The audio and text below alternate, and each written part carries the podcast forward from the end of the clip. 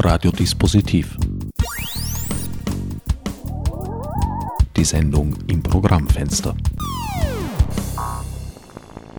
Willkommen bei Radiodispositiv. Passend zur heutigen Walpurgisnacht begrüßt euch Herbert Gnauer zum ersten Streich der strengen Reihe Ad Acta Kunst, Recht und Internet. Das Attribut streng bezieht sich zunächst auf die zur Debatte stehende Thematik samt zugehöriger Kollateralien. Als streng ließe sich ferner der Ton bezeichnen, in dem dieses weite Feld derzeit vielerorts auf das heftigste beackert wird. Ursprünglich hatte ich eine schlichte Diskussionsrunde geplant, bis ich feststellte, dass solche ohne dies bereits in ausreichender Frequenz stattfinden. Im nächsten Schritt dachte ich daher an die Gestaltung eines Features – aber eingedenk des vielfach geäußerten Wunsches nach Vertiefung schien es mir sinnvoller, meine Sendungsgäste ihre Positionen detailliert darlegen zu lassen und solcher Art vielleicht einen kleinen Beitrag zur differenzierteren Meinungsbildung, nicht zuletzt auch meiner eigenen, zu leisten. Das mag vielleicht ein klein wenig strapaziös anmuten, wird es fallweise vielleicht auch sein, aber schließlich sind wir hier bei Orange, dem Sender der nahezu unbegrenzten Möglichkeiten, wo Utopien erlaubt sind und keinerlei Grund besteht, sich nicht vorhandene Formatzwänge aufzuerlegen. Die ersten Erfahrungen geben mir insofern recht, als bislang alle Beteiligten im Einzelgespräch durchaus entspannter agierten, als wenn sie in öffentlichen Runden aufeinander losgelassen waren. In trauter Zweisamkeit wurde manierlich und ruhig Standpunkt um Standpunkt argumentiert. Ich werde also diese Taktik des Ausredenlassens weiterverfolgen. Selbst bei Ansichten, die den meinen diametral zuwiderlaufen, werde ich mir allenfalls die eine oder andere Zwischenfrage gestatten, den Widerspruch aber vorrangig meinen Gästen überlassen, teils ihnen selbst, teils den anderen.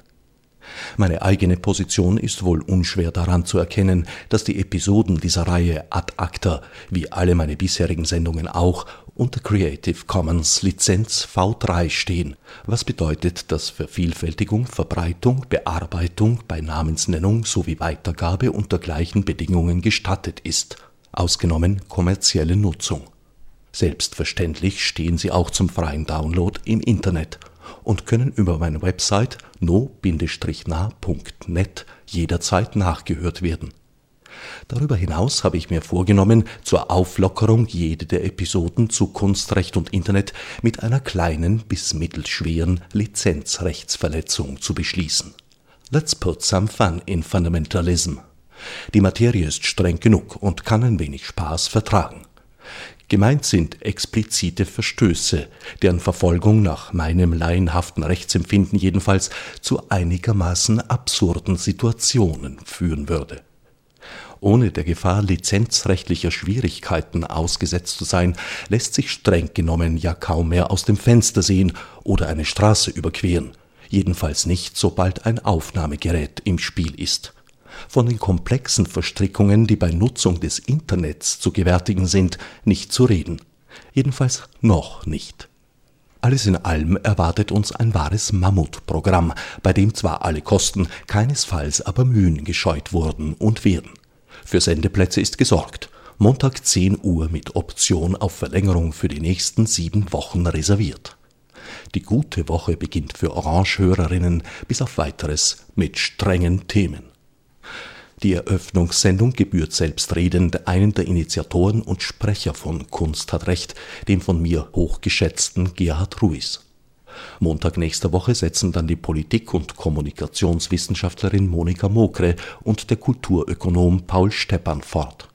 Wiederum eine Woche später werden dann im dritten Streich die Positionen von Werner Müller, seines Zeichens Geschäftsführer des Fachverbandes Film- und Musikindustrie der Wirtschaftskammer Österreich, und Konrad Becker, Künstler und Leiter des World Information Institutes, einander gegenüberstehen. Bereits aufgenommen, aber noch in Arbeit sind ferner Gespräche mit Tina Leisch, Wolfgang Zingel, Paul Hertel sowie Dieb 13 Dieter Kovacic. Weiters zugesagt haben Dagmar Streicher, Silvia Eckermann, Gerald Nestler, Armin Medosch, Peter Frank, Doron Rabinovici, Chris Kummerer sowie der Leiter des Europäischen Zentrums für E-Commerce und Internetrecht, Wolfgang Zankel. Damit hat die konkrete Planung fürs Erste ein Ende. Klar ist, dass noch einiges folgen wird. Auch eine zusammenfassende Schlusssendung schwebt mir vor, sofern ich dann noch schnaufen kann. Damit genug der Vorrede. Regler hoch, Rede und Antwort steht diesmal Gerhard Ruiz. Möge die Übung gelingen. Gerhard, du bist Autor, bist Geschäftsführer und Sprecher der IG Autorinnen und Autoren und in dieser Funktion auch Mitbegründer, Mitinitiator der Initiative Kunst hat Recht. Mhm. Damit habt ihr eine Diskussion zurückgebracht, die es schon ein paar Mal gab, allerdings eher in Insiderkreisen. Erstmals interessiert sich auch eine breitere Öffentlichkeit dafür und erstmals, würde ich sagen, haben alle Produzenten, Urheber, die mit Medien zu tun haben und daher zwangsläufig fast mit Internet, haben ihren Platz am Tisch reklamiert. Das ist richtig und das war auch die Absicht. Äh, Nachdem es äh, zuvor ja so war, wir sind ja nicht sozusagen ganz weg vom Thema gewesen, aber nachdem es zu, zuvor so war, dass es nur einige wenige Vorstöße der Industrie gegeben hat. Äh, die wurden wohl auch diskutiert. Ich kann mich erinnern, es gab einmal eine große Diskussion mit den Providern in Österreich, da war ich auch eingeladen, aber die wurden eher diskutiert in einer Form des Schlagabtausches der ist halt dann vorgenommen worden und dann sind wieder alle gegangen und haben halt sozusagen sich gegenseitig was um die Ohren gehaut gehabt. Und das Interesse war schon in der Vorphase dieser eineinhalb Jahren internen Beschäftigung miteinander, wir haben uns ja auch miteinander beschäftigt vorher, äh, können wir das nicht vertiefen, können wir diese Diskussion nicht qualifizieren, können wir sie nicht verbreitern, können wir nicht zu neuen Diskussionsstandorten und Standpunkten finden, äh, um alle miteinander klüger zu werden, um Ergebnisse zu finden, die möglich sind oder welche auszuscheiden, die eben unmöglich möglich sind. Und das war der Prozess schon einmal dahinter, bevor irgendwas öffentlich geworden ist. Naja, und dann hat natürlich sozusagen eine terminliche Kollision, von der wir nichts wussten, wir sind ja nicht die großen Strategen, die jetzt äh, europaweit alles abklopfen oder weltweit, was ist gerade im Busch und kommt wann zum Vorschein. Dann hat es eben diese mehr oder weniger fast auf den Tag äh, gleiche Präsentation von ACTA gegeben und unserer, unserer Aktion. Naja, und damit sozusagen hat es natürlich auch einen zusätzlichen Zündstoff gegeben. Dann gibt es natürlich auch die Frage der Vorratsdatenspeicherung, die jetzt sozusagen heftig diskutiert wird. Und das beschreibt ja schon, dass es ein sehr großer Komplex von Fragestellungen ist, der zugleich hier auf einmal auftaucht und zur Diskussion steht. Das ist also das Datenschutzrecht, das ist das Markenschutzrecht, das ist das Patentrecht und das ist das Urheberrecht. Und da wird natürlich auch wild vermischt. Ja, alle Formen von Lizenzrechten. So ist es kurz zusammengefasst haben. Die Diskussion wird auf einem sehr äh, teils emotionalen Level geführt, mhm. auch von Leuten, von denen man eigentlich eher kühlere Standpunkte gewohnt ist. Habt ihr damit gerechnet? Also mich hat das sehr überrascht. Mich hat das wirklich sehr überrascht. Ich, äh, ich war zunächst einmal perplex. Uh, und habe mir gedacht, ja, was ist da los? Uh, und ich denke aber heute ist es genau das los, dass sich da was gestaut hat, das schon immer da war und ich glaube, alle Beteiligten in dieser Entwicklung haben ja gewusst, irgendwann kommt was. Das sieht so aus oder anders aus, aber jedenfalls, es haben alle damit gerechnet, da kommt irgendwann einmal was. Und wir haben offenbar sozusagen, äh, wir waren der Stein des Anstoßes, wir waren die Auslösung dafür, dass da irgendwas kommen wird, weil ja viele Fragen eigentlich sehr unklar waren. Und, und in Wahrheit, was ich auch festgestellt habe, es existiert eine ganz große Rechtsunsicherheit. Was ist legal, was ist illegal, was trifft wann zu, was trifft nicht zu. Also das Netz hat natürlich auch eine gewisse Unübersichtlichkeit geschaffen in Verkehrsformen, die vorher klarer waren. Und ich verstehe das inzwischen schon sehr gut, dass das so ist, also dass diese Nervosität aufgebrochen ist und ich rede jetzt nicht von Produzentenseite, sondern einmal von Konsumentenseite. Wenn ich äh, ein Buch gekauft habe, war vollkommen klar, mich interessieren die Rechte überhaupt nicht. Das ist eine Angelegenheit des Verlags, von mir ist noch des Buchhandels oder sonst was. Ich bin der Käufer, der ein Buch kauft oder die Käuferin. Jetzt ist es aber möglicherweise so, wenn ich etwas aus dem Netz beziehe, bin ich einbezogen in eine, äh, wir sagen, in, in, eine rechte Verkettung, von der ich eigentlich überhaupt nichts weiß. Also mich würde es auch, sogar mich, ja, ich bin ein Kenner, verunsichert es jetzt zu sagen, also wie weit geht man da im Netz, was kann man nehmen, was kann man nicht nehmen, was ist noch legal, was ist illegal. Es hat sich auch insofern die Situation geändert, als erstens einmal durch das Internet Vertriebswege transparenter geworden sind. In früheren Zeiten musste man halt die Systematik akzeptieren, die gegeben war und die konnte auch gar nicht hinterfragt werden. Das ist heute anders. Außerdem sind viele Leute inzwischen Selbstproduzenten geworden. Das heißt, grob gesagt, es publizieren viele als Amateure, was früher nicht mhm, so der Fall mhm, war. Das mhm. heißt, sie finden sich plötzlich auf beiden Seiten wieder, mhm. möchten aber auch gerne teils natürlich Werke von anderen verwenden und mhm. sehen sich mhm. da jetzt vor große Schwierigkeiten mhm. gestellt. Ja, nein, es gibt ja, äh, also wenn man das, das Urheberrecht bis zum heutigen Stand sich ansieht, äh, stoßt es ja mit, äh, mit diesen Verkehrsformen im Netz auf große Belastungsproben und auf unglaubliche neue Probleme. Das ist erst einmal die Vermischung zwischen öffentlich und privat. Also was ist noch Privatgebrauch, was ist Öffentlichkeit? Äh, während man früher ganz einfach klar und deutlich ausgehen konnte davon, was Vervielfältigung und Verbreitung ist, äh, kriegt das jetzt eine neue Dimension. Weil Verbreitung ist natürlich alles, was über den privaten Gebrauch hinausgeht. Und etwas sozusagen in die Öffentlichkeit zu bringen, äh, egal wie viel es genutzt wird, ist halt nicht mehr der private Gebrauch. Also da gibt es sehr viele Unsicherheiten im, wann wird es öffentlich, bis wann bleibt es privat. Das ist das eine. Das andere ist, wo beginnt mein eigenes Werk, wo hört das andere Werk auf? Das ist auch so eine Unsicherheit, die in der Regelung im, im, im analogen Bereich mit Zitatrecht viel einfacher war. Jetzt wird es ein bisschen schwieriger. Was ist noch Zitat? Was geht darüber hinaus? Und es gibt natürlich ein neues Bewusstsein. Alles, was im Netz ist, kann ich mir auch nehmen. Ne? Das, das heißt, das ist zugänglich, also habe ich es auch. Das heißt, es gibt diese Verbindung nicht, diese Rechtsvorstellung nicht. Das könnte jemandem anderen gehören. Das könnte gar nicht sozusagen für mich dastehen, sondern ich kann es zwar lesen oder ähnliche Dinge tun, damit ansehen, aber nicht unbedingt für eigene Zwecke zu verwenden. Das ist eine Geschichte. Eine andere Geschichte ist wieder, dass es im Netz natürlich auch äh, das Netz sehr viel Ermutigung gibt dazu, auch du kannst Öffentlichkeit haben. Auch du kannst Öffentlichkeit finden. Jetzt ist dagegen überhaupt nichts zu sagen, dass jemand Öffentlichkeit haben kann und finden kann. Tatsächlich ist aber nur, welche Qualifizierungsprozesse durchläuft etwas. Nicht? Also, das heißt, ich kann nicht sagen, äh, wenn ich irgendwo, sage ich einmal, jetzt äh, selber ein, ein, ein, dokumentarisch mitfilme, dass da schon besonders viel Gestaltungswille damit verbunden ist, also dass es eine gewisse Werkhöhe hat. Das heißt, das gestaltete Produkt schaut immer noch anders aus als sozusagen sozusagen das gewollte Produkt. Das heißt, es gibt ein bisschen mehr Verwaschenheit zwischen Professionalität und, und Ambition, würde ich einmal sagen. Das hat natürlich auch dazu geführt, dass halt vieles, vieles, vieles sich zu verwässern beginnt und dass einerseits professionelle Strukturen natürlich sagen müssen, okay, wie sollen wir das finanzieren, sozusagen, wenn äh, uns die Verwertungsketten wegbrechen und die anderen sagen, ja, aber eigentlich interessieren uns diese Verwertungsketten überhaupt nicht, weil uns interessiert überhaupt nur die Bekanntmachung oder die Verbreitung, nicht? Also, das heißt, da kollidieren natürlich ganz, ganz verschiedene Interessen miteinander und ich glaube, eine der wichtigsten Aufgaben wird sein, also klarzulegen, worum geht es denn im Einzelnen, das zu entflechten richten und einmal zu sehen, sozusagen, wie kann es überhaupt funktionieren, weil am Ende kann ja nicht herauskommen, dass man dann sagt, naja, das ist alles unfinanzierbar geworden, das ist auch sozusagen eigentlich nicht mehr machbar geworden, außer in einer Art von Selbstorganisation, wer findet sich mit wem. Also das heißt, das wäre der einzige Bereich, wo Produktionsstrukturen nur mehr so funktionieren und ganz neu ist, ist uns das ja nicht. Äh, es gibt ja auch im Printsektor jede Menge von Eigenverlegertätigkeit, die auch gewerberechtlich überhaupt nie in Frage gestanden ist. Also jeder, der wollte, konnte das machen. Es ist ausdrücklich zugestanden im Gewerberecht. Das heißt also, das gab es ja auch immer und es gibt ja auch immer den Eigenvertrieb auch sozusagen äh, auf dem Buchsektor. Also ganz neu ist die Idee da, des Eigenverlegens und des Eigenvertriebs gerade im Buchsektor überhaupt nicht. In anderen Kunstsparten mag das ein bisschen anders sein, aber da gibt es auch, äh, ob das jetzt im Musiksektor gab es das auch immer. Wie gesagt, es ist ein anderes Produkt und es verführt auch weniger das andere Produkt, weil der Aufwand höher ist, der Materialaufwand höher, zu glauben, okay, ich mache das jetzt einfach einmal schnell und stelle es einmal einfach ins Netz und, und man kann es dann beziehen.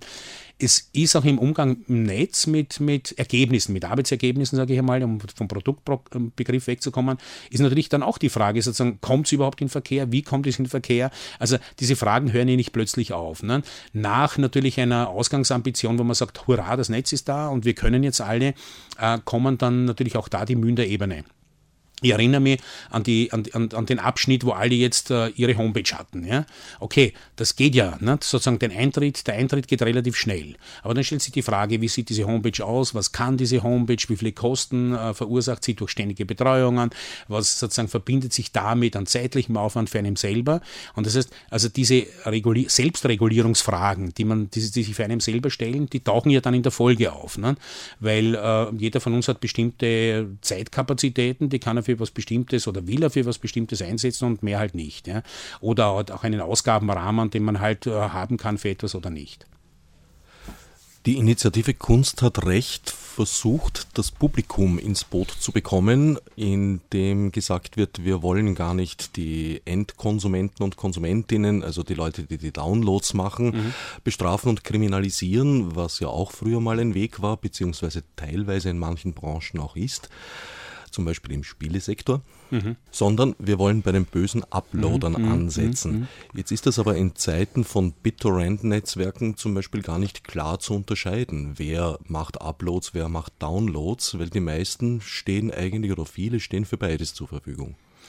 Naja, äh, wir sagen ja nicht, dass wir schon alles wissen, sondern wir sagen, dass wir jetzt anfangen nachzudenken darüber, wie es sein könnte. Und äh, da ist eine der Grundregeln, auf die wir sehr rasch gekommen sind, darum gibt es überhaupt Kunstartrecht. Ja? Das ist ja der Unterschied zu Vorgängerinitiativen, dass die Künstler selber, die in Kunstartrecht sind, äh, äh, sich, sich, sich getroffen haben und gesagt, also es muss ausgeschlossen sein, dass es ähm, zu Verkehrsbeschränkungen im Netz kommt, also das sprich, äh, es muss ausgeschlossen sein, dass äh, Netzanschlüsse äh, stillgelegt werden von, von Usern. Es muss ausgeschlossen werden, dass es zu Kontrollen kommt im Netz von Usern.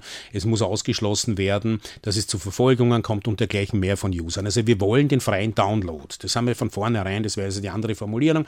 Wir wollen den freien Download. Wir wollen keine Verfolgungen, wir können keine Bestrafungen und keine Überprüfungen der User und Userinnen.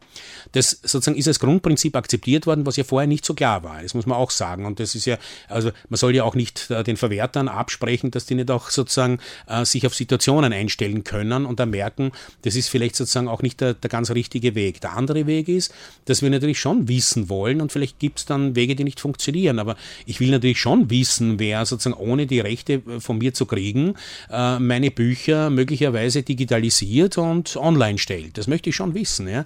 Weil äh, mit dem, äh, der könnte mich ja auch fragen, nicht? Und der könnte ja auch von mir die Rechte kriegen. Die gibt mir ja in vielen Fällen, wenn es um das Richtige geht, auch mitunter gratis her. Nur sozusagen sich sich's wegnehmen zu lassen. Ja? Das ist, äh, das ist sozusagen, das wäre eine völlig neue Situation, die auch noch zuzustimmen. Nicht? Möglicherweise mit ohnmächtigen Zähneknirschen, das geht sicher nicht.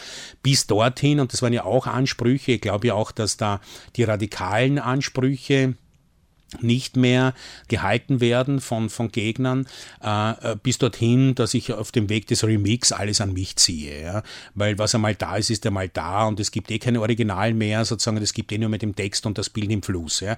Das heißt aber zugleich, für mich als Autor, ich kann mich verabschieden von meiner Arbeit, weil wenn jemand der Meinung ist, dass er meine Arbeit für einen anderen Zweck heranziehen möchte, dann kann ich nicht mehr sagen, ja gut, äh, das ist halt der Fall. Nicht? Also dagegen habe ich sicher was als Autor, dagegen werde ich auch weiter was als Autor haben, weil das ist zum Beispiel bei meinem Wolkenstein-Projekt waren das meine letzten sechs Jahre, äh, die ich halt damit verbracht habe. Es darf ja wer andere auch nachdichten. Ja? Ich reiß das ja nicht an mich, vor allem den Wolkenstein, der ist ja frei, den darf ja wirklich jeder und jede nachdichten. Ich habe es halt gemacht. Jemand anderer macht halt in diesen sechs Jahren was anderes. Ja? Das, da mische ich mich auch nicht ein. Also ich meine, es gibt da halt äh, natürlich äh, viele, viele Probleme, die nicht ad hoc lösbar sind, äh, die nicht nur in den Verwertungslösungen, also nicht nur darin zu sehen, wer verwertet und wer bezieht Erlöse aus welchen Verwertungen, sondern auch die bis tief in die Persönlichkeitsrechte hineingehen. Ich möchte auch nicht, dass meine Texte ohne meine Zustimmung verändert werden. Und jetzt kommt es zum springenden Punkt. Das alles garantiert mir das Urheberrecht jetzt. Also auch der Verlag, dem ich Rechte gebe, der darf nicht, der darf keine Entstellungen vornehmen ja, meines Manuskripts. Der muss Veränderungen im, im Vorschlagsweg mit mir abstimmen. Und das, sozusagen, das ist eine rechtlich völlig neue Situation, wenn man da nichts mehr machen kann, weil ich habe jetzt das Recht, einem Verlag das Manuskript wieder zu entziehen. Dann kann ich sagen, okay, äh, dieses Lektorat, mit dem bin ich nicht einverstanden, also das äh, sozusagen, das ist nach dem Urheberrecht nicht mehr zulässig. Dieses Recht würde ich zum Beispiel verlieren und viele, viele andere Rechte, wie zum Beispiel auch den Rechterückfall. Ich glaube ja, dass vielen, vielen Leuten wegen der Kompliziertheit des Urheberrechts und wegen, natürlich, wer sollte sich auch mit dem Urheberrecht beschäftigen, nicht bekannt ist, was im Detail im Urheberrecht alles an Notwendigkeiten und an, an, an guten und richtigen äh, Formulierungen steht, sondern es bleibt halt dann über der Schlagabtausch und wie gesagt, das war ja auch eine der Ideen, auch für uns selber. Also ich wollte mich ja auch versieren. Also ich will es jetzt auch wissen. Ja? Ich will wissen, wozu ist das Urheberrecht gut, wozu ist es schlecht.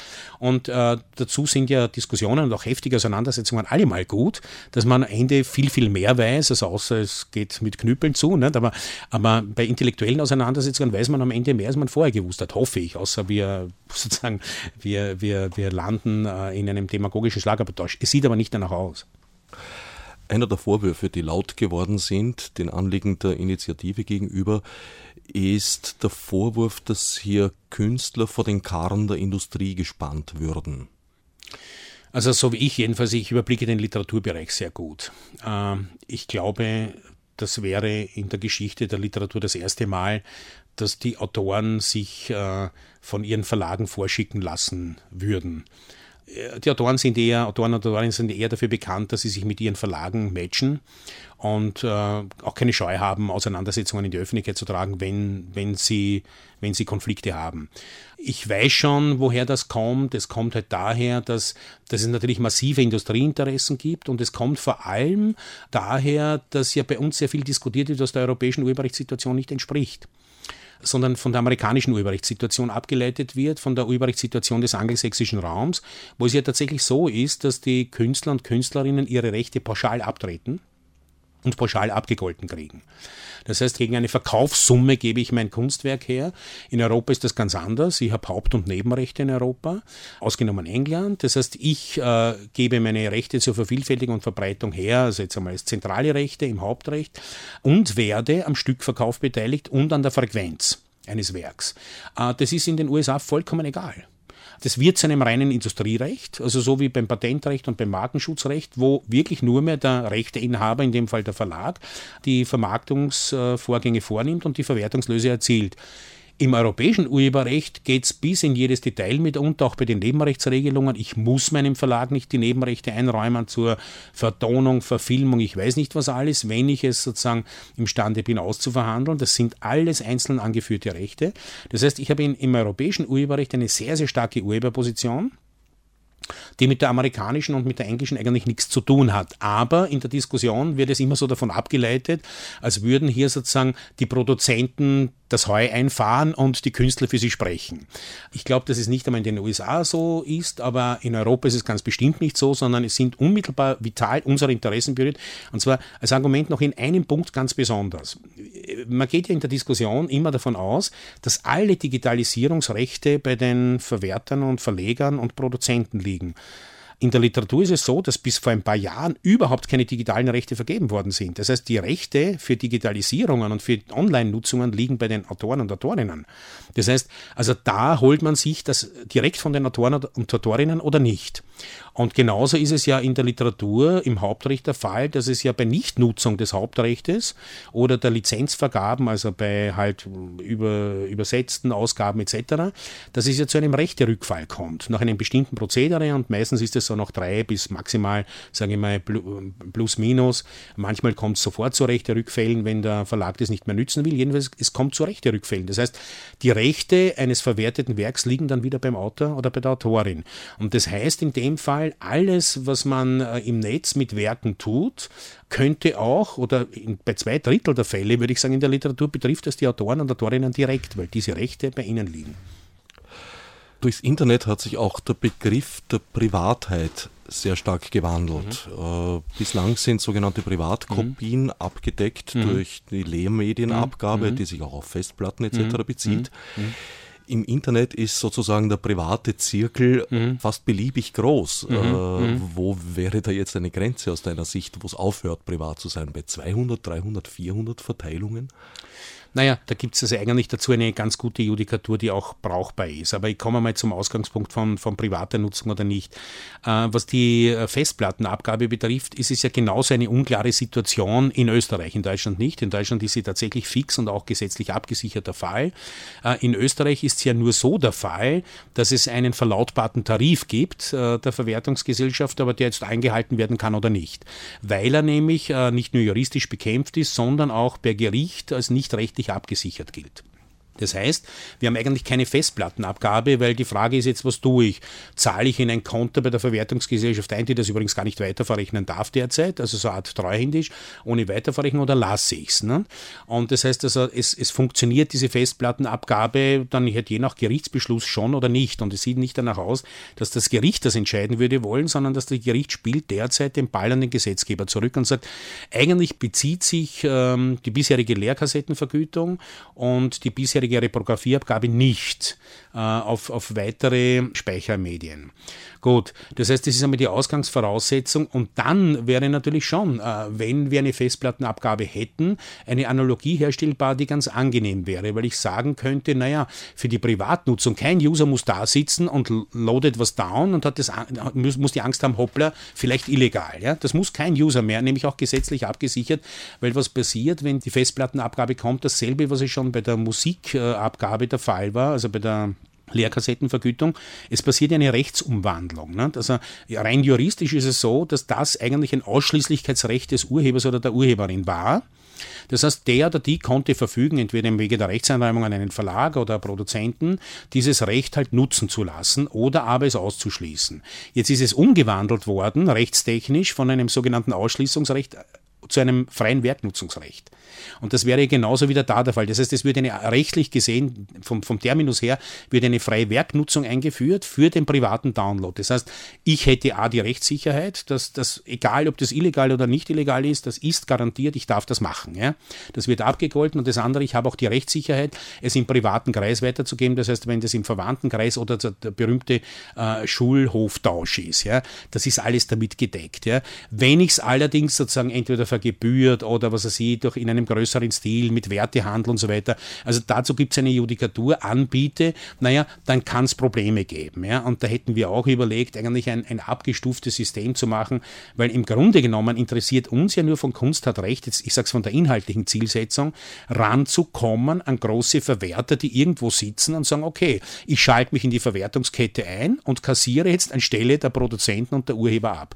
Die wollen wir, ja, die interessieren uns äh, und äh, die wollen wir auch so sehr, dass wir sagen, okay, wir wollen auch reden darüber, welche Umgehungsmodelle gibt es, ja, äh, und, und sozusagen, äh, und welche Zielsetzungen gibt es, weil eins kann sicher nicht der Fall sein, dass man mit unseren Produktionen, mit unseren Arbeitsleistungen Geschäfte macht und uns ausschließt äh, aus der Verwertungskette. Das lassen wir sicher nicht zu. Eine weitere Änderung ist, dass es sehr schwierig geworden ist, die Stückzahlverbreitung zu kontrollieren. Die meisten Modelle, die ich bisher gehört habe, äh, basieren aber auf einer Stück- mhm. bzw. Klickzahlverrechnung.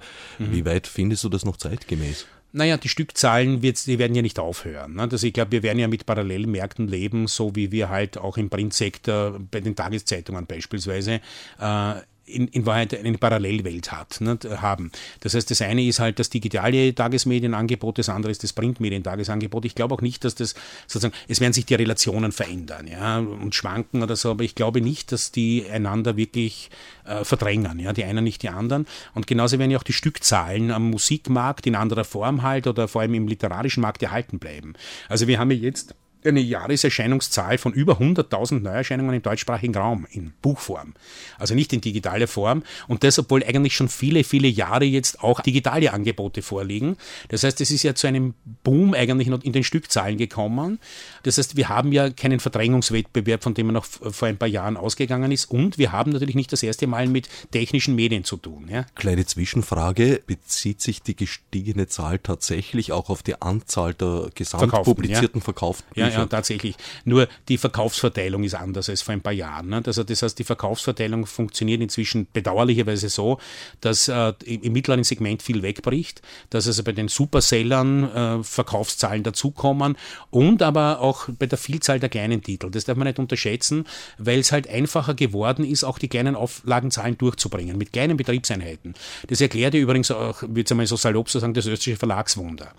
Der, die österreichischen Verlage sind natürlich ökonomisch nicht rasend potent, aber sie haben eine sozusagen eine, eine große Versiertheit im Auffinden von Stoffen, von, von, von Autoren und Autorinnen, die ihnen halt dann leider immer wieder abgeworben werden von den großen deutschen Produzenten und Produzentinnen. Das ist aber eine andere Geschichte. Aber zurück zur, zur Stückzahlen und, und, und sonstigen Frequenzmöglichkeiten. Naja, so ganz neu ist das ja nicht, weil spätestens mit der Einführung des Rundfunks hatten wir ja ähnliche, historisch, ja, ähnliche Themenstellungen. Und es ist natürlich auch so, jedes gespielt werden in jeder Hörfunkstation bringt Geld. Das heißt, dass es gibt ja auch jetzt schon die Frequenzlösung. Die Frage ist nur, gibt es Regulative und das geschieht ja in Form von Gesamtverträgen nicht, zwischen Verwertungsgesellschaften und Rundfunkstationen. Also gibt es solche Regulative, die das erlauben, ja, mit Anbietern, gibt es Systematiken, die das erlauben. Und ich glaube, das ist natürlich in einer Zeit, wo sehr vieles sozusagen auch äh, nicht klar ist, wie sich regulieren wird. Ja, oder wie sich reguliert, ist es natürlich auch ein bisschen fragwürdiger als zu einem Zeitpunkt, wo sich das gefestigter zeigt. Tatsache ist aber natürlich, dass man derzeit sehr gewarnt sein muss, was nämlich, wir sind sehr gewarnt, was macht Google? Äh, was macht Facebook, äh, was macht Apple und was macht Amazon, um nur ein paar zu nennen. Nicht? Also die haben ja unser allergrößtes Interesse, das ist auch begründet so. Wir haben ja als erste, glaube ich, äh, in der, in der Geschichte der Auseinandersetzungen mit großen Anbietern im Netz eine Auseinandersetzung mit Google Books geführt die vor, glaube ich, jetzt schon drei Jahren begonnen hat. Die haben wir auch gewonnen. Wir haben die Ambition von Google Books, uns alle abzusaugen, äh, ausgebremst. Wir haben sie juristisch ausgebremst. Sie kann nicht mehr so stattfinden. Google Books versucht auf anderen Wegen Kooperationen einzugehen. Aber die Idee von Google Books war ja sozusagen alles, was in Bibliotheken vorhanden ist, restlos einzuscannen. Und wer dann sozusagen nicht damit einverstanden ist, von Google Books angeboten zu werden, und zwar in jeder Form, ähm, nämlich als Download, als Book on Demand, als Print on Demand, als E-Book, Einspeisung in Datenbanken etc etc., der hätte sich herausreklamieren können. Nicht? Perfiderweise auch noch bei einem Rechtskonsulter in Minneapolis, nicht? Also, wo wir alle genau wissen, wie das geht, nicht? wie man den Rechtskonsulter in Minneapolis ganz schnell erwischt, um sich dort wieder herunterzukriegen. Nicht? Also das ist aber gescheitert, das funktioniert so nicht. Wir haben, äh, und das war der deutschsprachige Buchmarkt, das war im Wesentlichen, dann haben sich auch vor allem der französische Markt und dann schließlich auch der englische Markt angeschlossen. In erster Linie waren das aber auch wieder die Künstler. Also man hätte uns damals schon vorwerfen können, na, die Künstler lassen sich vor irgendeinen Industriekahn spannen. Damals war unser Gegner allerdings Google. Und das war allen sehr plausibel, nicht? Gegen Google kann man auch was haben. Und das hat deshalb sozusagen hat uns das auch ein bisschen verführt zu denken, naja, sozusagen, es kann ja nicht ganz falsch sein, wenn sich Künstler hinstellen und sagen, hoppla, wir haben auch Rechte, hoppla, es gibt uns auch. Also eure Stoßrichtung zielt eher auf die großen Player ab. Ich glaube, bei der Film- und Audioindustrie ist das ein bisschen anders, weil die leiden schon sehr stark unter den illegalen Netzwerken, die halt auch zum Teil sehr schwer zu fassen sind. Erstens, weil sie dezentral sind zum Teil oder wenn sie nicht dezentral sind, oft an Orten, die nicht fassbar sind. Also die Vereinigten Staaten wären in dem Fall ein schlechtes Beispiel, weil gerade mhm. in dieser Beziehung sind sie sehr kooperativ. Wenn es um eine mhm. Nazi-Website geht, manchmal weniger. Mhm. Aber es gibt durchaus auch Länder, wo das nicht so ist. Mhm ich glaube schon, dass es unterschiedliche Interessenlagen gibt. Nicht? Und da muss man auch sehen, äh, vielleicht äh, ist, ja, ist es ja auch da so, dass vielleicht ist das Netz viel stärker, wenn es überhaupt ein, nur ein Medium ist es ja nicht. Ne? Das ist ja vieles zugleich. Das macht ja das Netz so kräftig nicht? und so stark und so bestechend. Aber sozusagen jetzt nur von der Medienseite her gesehen, wenn das Netz ein Medium, dann ist es in erster Linie auch ein Bildmedium. Nicht? Also es ist, das Netz bietet sich als Bildmedium oder Bildtonmedium hervorragend an. Als Multimedium. Genau. Als Lesemedium ist es nicht unbedingt die erste Wahl. Nicht? Also als Lesemedium kann man auch vieles, also zum Downloaden kann man es gut verwenden, zum für alles mögliche, Texttransporte und so weiter. Aber nicht, es ist nicht unbedingt das Lesemedium, also der Bildschirm ist nicht unbedingt sozusagen das, das, alleinige Lesevergnügen, sage ich einmal. Wohingegen, ob ich mir jetzt den Film äh, in einem, äh, einem Fernsehviereck anschaue oder auf, auf meinem Bildschirm, das ist eigentlich, der Unterschied ist nicht gewaltig.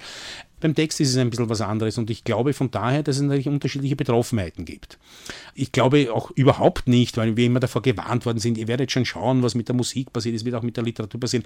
Ich glaube es überhaupt nicht, dass es in einer ähnlichen Weise vonstatten gehen wird, weil die Literatur einfach als Handelsgegenstand, ja, sage ich einmal, sperriger und schwieriger ist. Das beginnt schon mit den Sprachen. Ja. Also natürlich kann ich potenziell Welt verbreiten, aber bitte, wer will denn, äh, keine Ahnung, ich nehme das Beispiel immer irgendwie im nördlichsten Europa in seinem Iglu sitzend, unbedingt unbedingt Gedichte von mir auf, in deutscher Sprache lesen. Ne? Das müsste schon einer sein, der halt sozusagen eine alte Verbindung zu hierher hat, aber, aber sicher nicht ein Inuit oder sonst wer, keine Ahnung. Also das heißt, da gibt es auch Sprachgrenzen, das ist auch ein, ein bisschen ein schwierigeres Medium und die Durchlässigkeit natürlich, selbst bei Bild-Ton-Medien ist ein bisschen leichter, kann ich mir mit Untertiteln helfen, das geht einfacher. Beim, äh, beim Song ist es überhaupt ganz einfach, nicht? Oder bei der, überhaupt bei der Instrumentalmusik, egal ob Klassik oder Gegenwart, das ist am aller einfachsten, nicht? Also die Durchlässigkeit, von der Durchlässigkeit her äh, oder von der, von der Transportierbarkeit und von der Eingängigkeit her. Bei der Literatur, glaube ich, ist es ein bisschen anders und von daher kann ich mir schon vorstellen, dass der Film wesentlich größere Probleme hat, aber eine der Ideen ist ja auch, dass man Kunst hat Recht, uns verständigen über diese Spartengrenzen hinweg. Ich meine, in der Außenwahrnehmung sind wir vielleicht noch das und das und das. In der Innenwahrnehmung kann ich sagen, es ist das erste Mal gelungen, in der Geschichte der Verwertungsgesellschaften und der Kunstsparten eine breite Achse zu bilden, eine wirklich breite Achse zu bilden. Wir haben beim Film nicht alle dabei, das ist erkennbar, aber wir haben zumindest also beim Film auch Teile dabei, die mit uns arbeiten wollen. Die anderen wollen auch inhaltlich mit uns arbeiten, haben aber Abstimmungsprobleme im Einzelnen, die sich aber auch, glaube ich, als Anfangsschwierigkeiten herausgestellt haben. Wir wir können auch ruhig bei unseren Positionen bleiben. Tatsache ist, das erste Mal, dass wir es geschafft haben, in allen unseren SKE-Fonds unsere Partner oder unsere, wie auch immer, halt äh, Kontrahenten, wenn wir mit ihnen im Streit liegen, zu überzeugen, dass sie für dieses Anliegen von uns, Geld aufstellen müssen. Ja? Und das ist unser Anliegen. Das heißt, dass wir eine Offensive brauchen. Wir brauchen eine werbliche, eine Informationsoffensive fürs Urheberrecht. Das war die Idee dahinter. Natürlich geht es nicht ohne Forderungen ab und ich weiß nicht was immer, ohne Überlegungen, aber das ist ja auch nicht das Hauptproblem, sondern was wir geschafft haben, glaube ich, und das kann man sagen, ist, wir haben eine Diskussion in die Öffentlichkeit getragen, die vorher niemand haben wollte, weil sie nicht sexy war und keinen Claim hatte. Ich habe das oft und oft von Journalisten und Journalistinnen gehört. Werden bei diesen Debatten auch technisch versierte Menschen hinzugezogen, die jetzt sagen können, Moment, das lässt sich jetzt nicht umsetzen, ohne gröbere Überwachungsmechanismen neu hinzuzufügen? Naja, wir sind ja in die Lage versetzt, dauernd über was Neues nachdenken zu müssen. Und ich habe jetzt über Ostern wieder neu über vieles nachgedacht, weil ich auch vieles formulieren musste, äh, als Gastkommentarin das Beiträge auch wollte und weil noch vieles kommen wird. Naja, und ich habe das erste Mal den Vorschlag gemacht, Leute, wir müssen jetzt äh, äh Technik an Technik Technikerinnen heranziehen, die versiert sind. Ja? Und zwar Experten und Expertinnen auf diesem Gebiet, die uns einmal sagen, was technisch läuft, ja? was technisch wie läuft, was technisch wie machbar ist, womit was technisch verbunden ist, weil wir natürlich auch wissen, so wie wir unsere Interessen haben, haben natürlich, äh, jetzt sage ich mal, die Provider ihre Interessen, die Produzenten ihre Interessen, es haben auch die Nutzer und Nutzerorganisationen ihre Interessen, die Konsumenten haben ihre Interessen. Also es gibt sozusagen verschiedene Interessensansätze, die nicht unbedingt äh, sozusagen also inhaltlich von vornherein übereinstimmen müssen. Also unser Interesse schon und mein speziell ist sozusagen, das alles genau zu untersuchen, was es ist, was es kann, ja, um auf nämlich auf, auf den faktischen Grundlagen was zu diskutieren und nicht sozusagen auf der Grundlage der Angstvorstellungen oder auf der Grundlage, was er sieht, der, der keine Ahnung, der übersteigerten Erwartungshaltungen oder was es da immer geben kann. Also das heißt, ich habe jetzt angeregt, dass wir auch, dass wir uns Expertisen holen äh, von Technikern und Technikerinnen, die Profis sind auf diesem Gebiet, weil eins bin ich natürlich nicht. Ja? Also ich, ich habe nicht vor, jetzt irgendein ein, ein, ein preisgekrönter, äh, keine Ahnung, äh, Programmierer zu werden, der, äh, der durch alles durchblickt, was es hier an Möglichkeiten gibt. Aber auf der anderen Seite sozusagen äh, kann man ja nicht äh, nur, weil halt Strukturen äh, bestehen, plötzlich sagen, naja, ich verstehe auch von Autos nichts, ja, und deshalb muss ich jetzt davor resignieren. Ich möchte trotzdem das Auto in Betrieb nehmen können und ähnliche Dinge mehr, nicht? Also das heißt, wir holen uns, wir werden uns technisches Know-how holen und dann halt sozusagen genauer werden können in unseren Zielrichtungen oder in unseren Vorstellungen und auch genauer werden können, was ist denn sinnvoll und möglich im Netz oder nicht. Ne? Wobei, wie gesagt, es wird, wird natürlich einiges inhaltlich abzustimmen sein und einiges einiges wird halt von mir möglich sein, ein neuen Bezahlmodell. Ein Bezahlmodell allerdings ist sicher nicht möglich. Und das ist natürlich auch äh, sozusagen einer der, der Entzündungspunkte mit, ähm, in der jetzigen Diskussion, dass man sagt, naja, die bisherigen Bezahlmodelle haben sich äh, aufgehört und lösen sich ab und wir führen dazu jetzt halt freiwillige Spendenmodelle ein. Also so wird der Betrieb sicher nicht funktionieren, äh, dass man halt sozusagen mit freiwilligen Spenden arbeitet, nämlich aus einem ganz anderen Grund noch als aus der, der, der Höhe Summen. Es ist ja auch nicht realistisch, alle Modelle, die man bisher kennt, dass das zustande kommt in der Höhe, in der dann halt wirklich sozusagen äh, produziert werden kann. Aber gesetzt den Fall, das wäre für einen bestimmten Teil möglich, äh, ist es trotzdem dem Grunde genommen auch völlig diametral dem entgegengesetzt, was in den letzten 200, 300 Jahren ein Thema war. Nämlich es gab nicht umsonst äh, von der, was nicht, Bauernaufständen, das ist noch viel länger, Bauernaufständen bis zur bürgerlichen Revolution, bis zu den Arbeiteraufständen und Arbeiterrevolutionen, gab, es gab ja nicht zuletzt die Lohnkämpfe und die Arbeiterkämpfe, nämlich zum Erhalt des gerechten Lohns. Ja? Und das heißt, das, das kann man nicht in der Geschichte verschwinden lassen, sagen, hurra, jetzt haben wir ein Spendenmodell anstelle dessen. Ne? Also das werden, dem werden wir sicher nicht zustimmen können, schon rein gesellschaftspolitisch politisch nicht, sondern äh, es braucht würdige und respektvolle Modelle, wie was zu honorieren ist. Ja? Und es geht da nicht um Bereicherungen oder um, um Glücksspiel, sondern es geht ganz einfach darum, ich leiste Arbeit, diese Arbeit hat bezahlt zu werden und nicht bei Geschenk äh, quittiert zu werden. Ja? Das bringt jetzt gewissermaßen eine Gleichsetzung des markttechnischen Wertes, des Marktverkehrswertes mit dem künstlerischen Wert. Mhm. Ist das nicht eine sehr gefährliche Position? Na, überhaupt nicht. Also ich sehe das so. Äh, das größte Problem, das die Künstler, wenn sie länger Künstler sind, haben, ist das Geld. Das ist so. Äh, wie finanziere ich einfach meine Arbeit? Äh, und wenn ich sie nicht mehr verkaufen kann, wovon lebe ich? Dann habe ich die Stipendien als Möglichkeit. Was habe ich noch? Dass mich, dass mich jemand privat aushält, nicht? Äh, und ich denke, das objektivste Modell von all diesen Modellen ist, wenn jemand von mir Leistung bezieht, dann kann dieser jemand auch für diese Leistung bezahlen. Das geschieht ja im ganzen sonstigen Leben so auch, außer wir hätten ein anderes Modell, nicht? Also wir haben nur dieses Modell, also Geld gegen Leistung oder Leistung gegen Geld.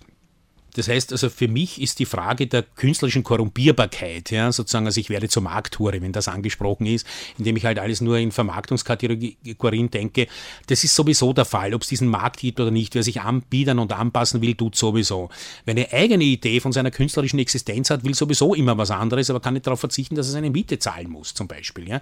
Also es gibt sowas wie die handfesten Grundbedürfnisse, die auf die meisten ja zutreffen. Ja. Äh, wir können ja von den wenigen paar Stars absehen, die halt von mir aus also in der Kohle schwimmen. Wir können uns ja den ganzen Mittelbau und den Unterbau ansehen. Also wie viel Durchschnittseinkommen gibt es denn überhaupt? Äh, was ist denn lukrierbar? Und dann kann man eben angesichts dieser Situation nur sagen, entweder wir vertrauen uns der Subventionspolitik an, der möchte ich mich ehrlich gesagt aber nicht anvertrauen. Ja? Die Subventionspolitik ist ja nur sozusagen staatlich, demokratisch überprüfbareres Gönnertum als äh, das andere. Ich möchte lieber, dass mein Publikum sagt, du bist mir das wert. Das hätte ich am allerliebsten. Dass Leute, die zu mir kommen, es ist ja in Ost, zum Beispiel in Ostösterreich eh überhaupt so, wir nehmen keine Eintritte bei Lesungen, ja, zum Beispiel, oder bei Literaturveranstaltungen. Das ist bei Musikveranstaltungen schon wieder ganz anders, nicht? Also, das, es gibt ja ungeheuer viele Dinge, die gibt man so her. Oder als Autor, mein Leben besteht so, ich weiß nicht, zu einem Großteil aus Benefizgeschichten, ja, äh, gratis Nulltarifgeschichten, ja, die ich schreibe, die ich mache. Also, es ist ja nicht so, dass wir sozusagen die ganze Zeit nur dem Geld nachrennen und ich kenne auch in meiner Umgebung lauter lauter Leute, die ununterbrochen irgendwas herschenken. Der Unterschied ist nur, ob ich das freiwillig tun darf oder ob ich dazu gezwungen werden soll, es zu müssen. Das ist für mich ein erheblicher Unterschied. Und spätestens dann, wenn ich dazu gezwungen werden soll, es zu müssen, äh, kriege ich Probleme, weil das hat auch mit Missachtung meiner Person und meiner künstlerischen oder überhaupt meiner Leistung zu tun. Ja? Und ich muss nicht einmal den Anspruch dazu stellen, dass es jetzt besonders künstlerisch wertvoll ist. Wer es haben möchte, kann äh, zumindest so weit gehen zu sagen, ich möchte es ja haben, also bist du mir auch dein Honorar wert. Und das ist nicht so, dass mein Honorar unbezahlbar ist und die meisten der Künstlerinnen und Künstler, die ich kenne, sind nicht alles andere ist unbezahlbar, sondern eigentlich eher ganz, ganz unten angesiedelt. Man muss noch mal mit ausübenden Musikern und Musikerinnen reden, um wie viel Geld die heute spielen.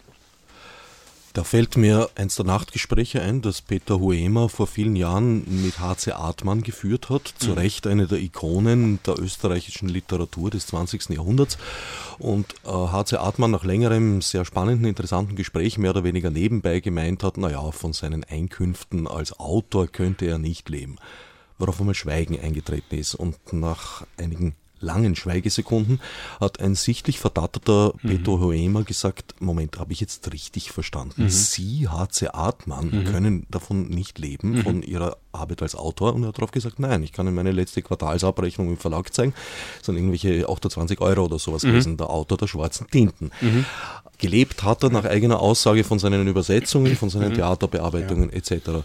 Wie weit werden hier jetzt die Künstler sozusagen eingespannt oder spannen sich selber ein, um ein System, ein Star-zentriertes System, das eigentlich nicht einmal wirklich für ihre Stars gut gesorgt hat, ganz offensichtlich, weil HC Artmann war ein Star, in das Jahrtausend zu übersiedeln.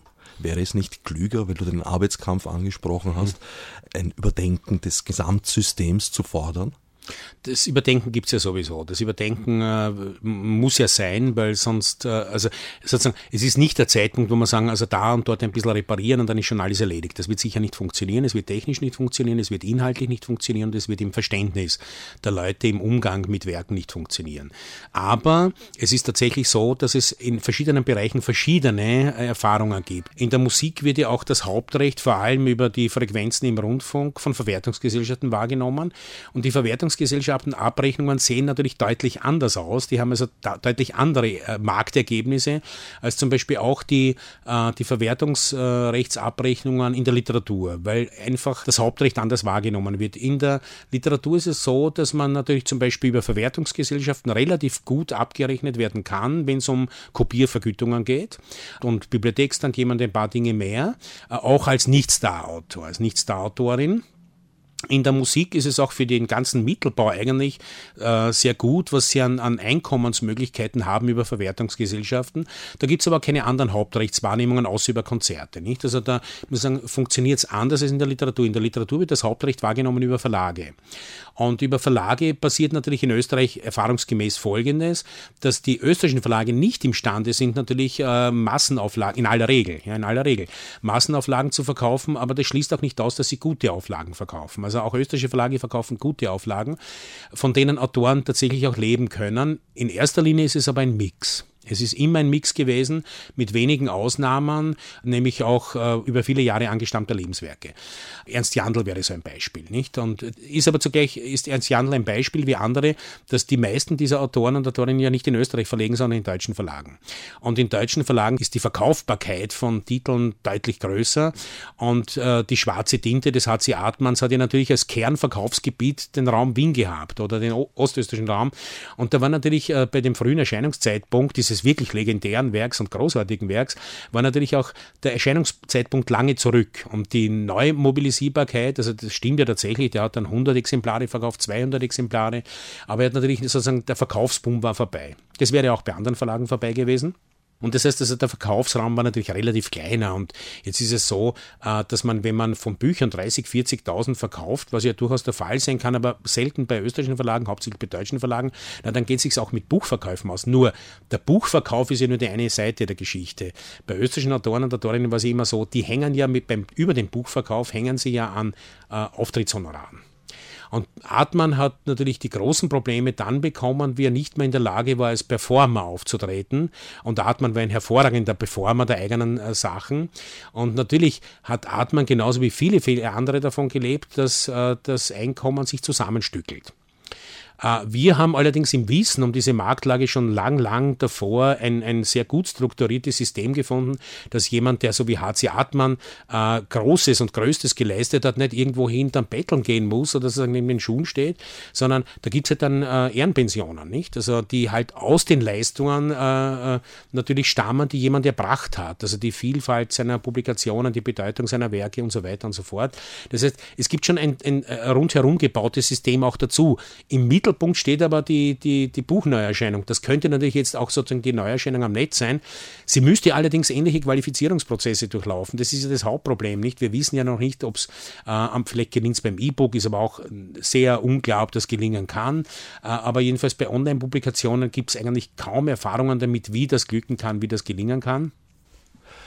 Wenn ich recht verstanden habe, hat also die Initiative Kunst hat Recht weniger jetzt einen Forderungskatalog äh, auf den Tisch gelegt und gesagt, das muss jetzt umgesetzt werden, sondern versteht sich eher als ein Diskussionsbeitrag naja, schon mit einer Position, nicht? Also schon mit einer klaren Position. Das heißt, wir gehen schon von uns aus, ne, das Urhebern und Urheberinnen.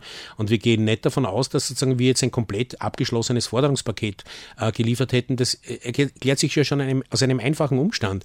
Wir haben manche Dinge einfach äh, nicht einmal zur Diskussion gestellt, wie zum Beispiel das Urhebervertragsrecht, weil wir genau wissen, das müssen wir erst einmal länger miteinander ausdiskutieren.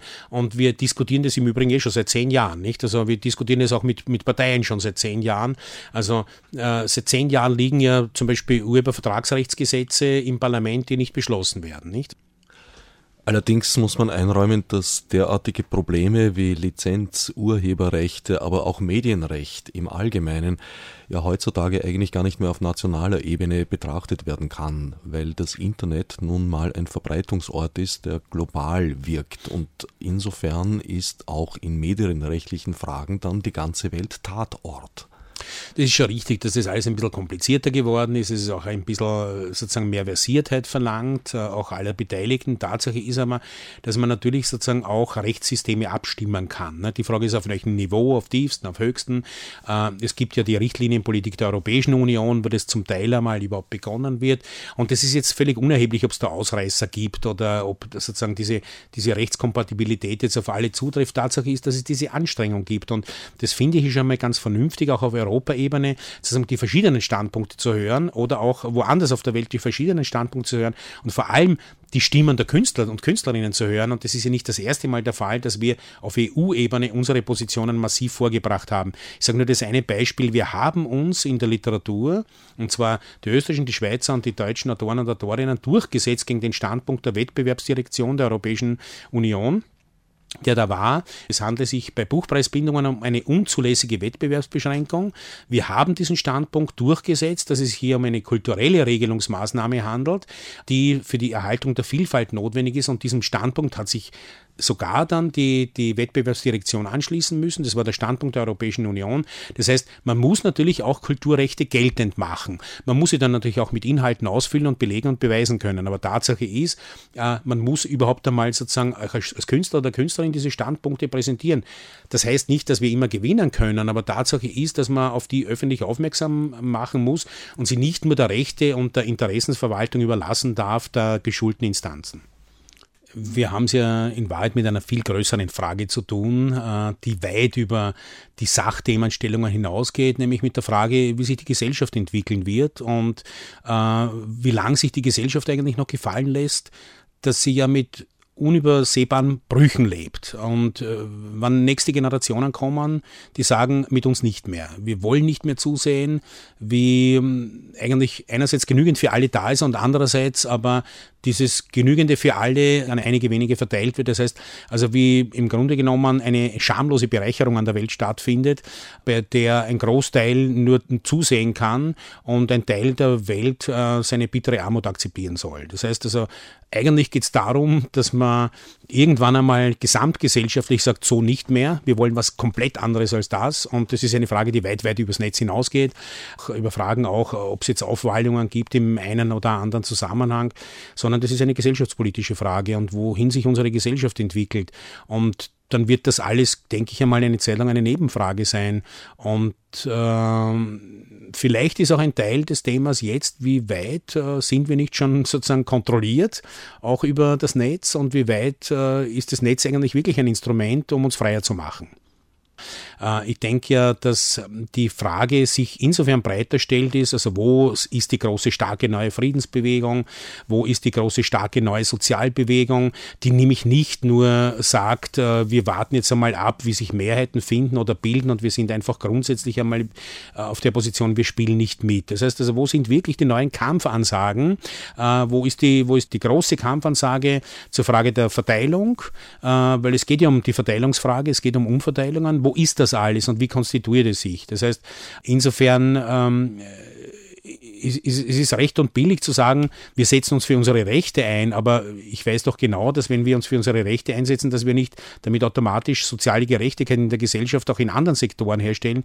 Und dann ist ja dieser Sektor eigentlich nur ein kleiner Sektor. Wir reden ja eigentlich von der ganzen Welt und die ganze Welt braucht mehr Anstrengung als nur die Anstrengung von ein paar Künstlern, die um ihre Rechte kämpfen. Das heißt, also wir können nicht äh, davon ausgehen, dass wir die Gesellschaft äh, um, um, umformen von uns aus, sondern wir können nur sagen, äh, wir sind ein Teil der Gesellschaft und als dieser Teil der Gesellschaft werden wir uns sicher nicht entziehen und das haben wir historisch ja noch nie gemacht.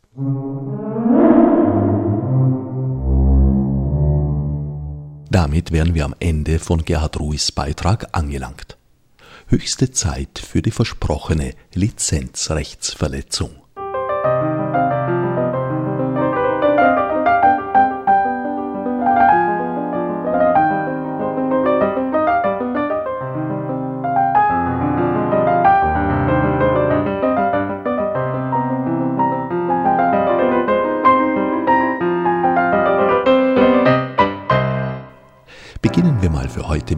Kleineren Delikt. Im Hintergrund zu hören ist Beethoven. Genauer der dritte Satz seiner Sonate Opus 13, gemeinhin Pathetik genannt. Nun ist der gute alte Ludwig ja schon ausreichend lange aus unserer Welt verschieden und seine Werke frei. Stimmt. Oder besser, würde stimmen. Wären dann nicht die Verlagsrechte, die auf den Ausgaben liegen. Tatsächlich werden beim Kauf von Noten keine Aufführungsrechte erworben, die bleiben Branchen üblicherweise vorbehalten, auch bei toten Autoren und Autorinnen. Interpretinnen kommen diesmal keine zu Schaden. Die Aufnahme habe ich mit boshafter Lust eigens für diesen Anlass eigenhändig eingehobelt. In ihren Rechten verletzt werden also ausschließlich Verlage, dafür gleich vier an der Zahl denn ebenso viele Ausgaben besitze ich von dieser Sonate.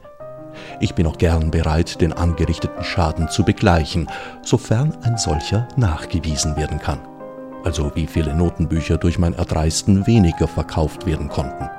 Ach ja, und dann müsste noch geklärt werden, wie groß der Anteil jeder einzelnen der vier Ausgaben an meiner Interpretation ist. Ich kann da leider nicht helfen, im Gegenteil. Meine Werksauffassung ist nämlich möglicherweise noch stärker von Aufnahmen als von Noten beeinflusst, und davon besitze ich grob geschätzt in diesem Fall an die zehn. Um es jetzt nicht allzu kompliziert zu machen, kann ich die wichtigste davon nennen. Den größten Einfluss auf mein Verständnis Beethovenscher Klaviermusik hatte zweifellos Friedrich Gulder. Nach meinem Rechtsempfinden müssten eigentlich alle RechtsinhaberInnen seiner Gesamtaufnahme den größten Teil des Kuchens bekommen, wovon sie sich dann sicher ein sorgloses Leben bereiten können. Fürs Zuhören dankt Herbert Gnauer.